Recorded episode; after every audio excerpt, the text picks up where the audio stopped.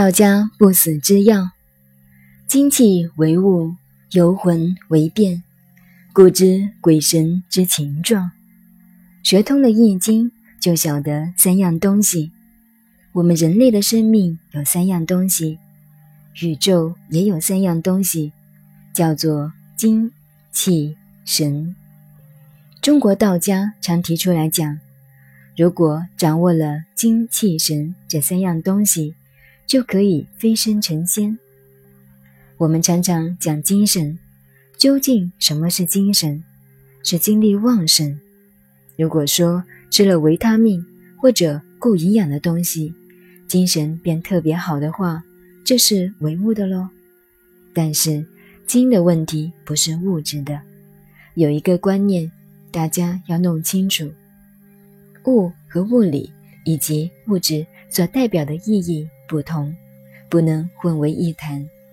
所以，精气不是物质的，也不是物理的，当然更不是男性身体内的精虫，或者女性身上的卵巢。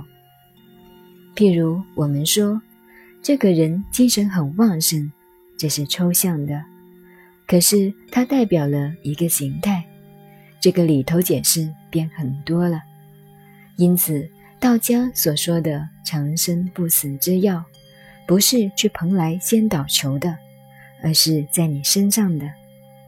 所谓上药三品，神、于气、精，修养得好，照道家的说法，可以长生不死。我不喜欢用长生不死的说法，而喜欢用长生不老的说法。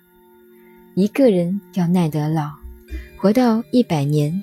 五百年、几千年都可以，绝对不死是不可能的。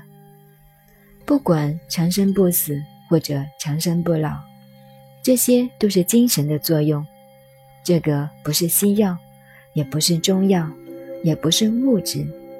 所以身体有了毛病，真正要治疗身体好起来，只有靠自己，能够利用自己本身的精气神。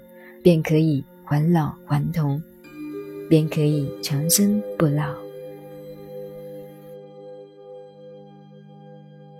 宇宙也有这三样东西：精、气、神。这个东西很难解释，为了表达方便起见，我们可说它是光、热、力。神就是光，气就是力，精就是热。宇宙万物的生命离不了光、热、力三样东西。如果离开了它，就是一个死东西了。等于我们活在世界上，日光、空气、水缺一不可。宇宙间就是这样。所以孔子说：“精气为物”，意思是说，物质的东西构成活的东西。是由精气凝结而来的，譬如一支香烟吧，没有烧过以前，这支香烟的颜色、味道是一种样子。等它烧过变成灰以后，那个神采就两样了。所以活的时候凝结精气为物，死了以后便游魂为变。于是这两层分开了。也等于柏拉图讲的，世界分两层，一层是精神世界，一层是物理世界一样。但是它不是二元论，精气为物，游魂为变，是一个功能变出来的两面。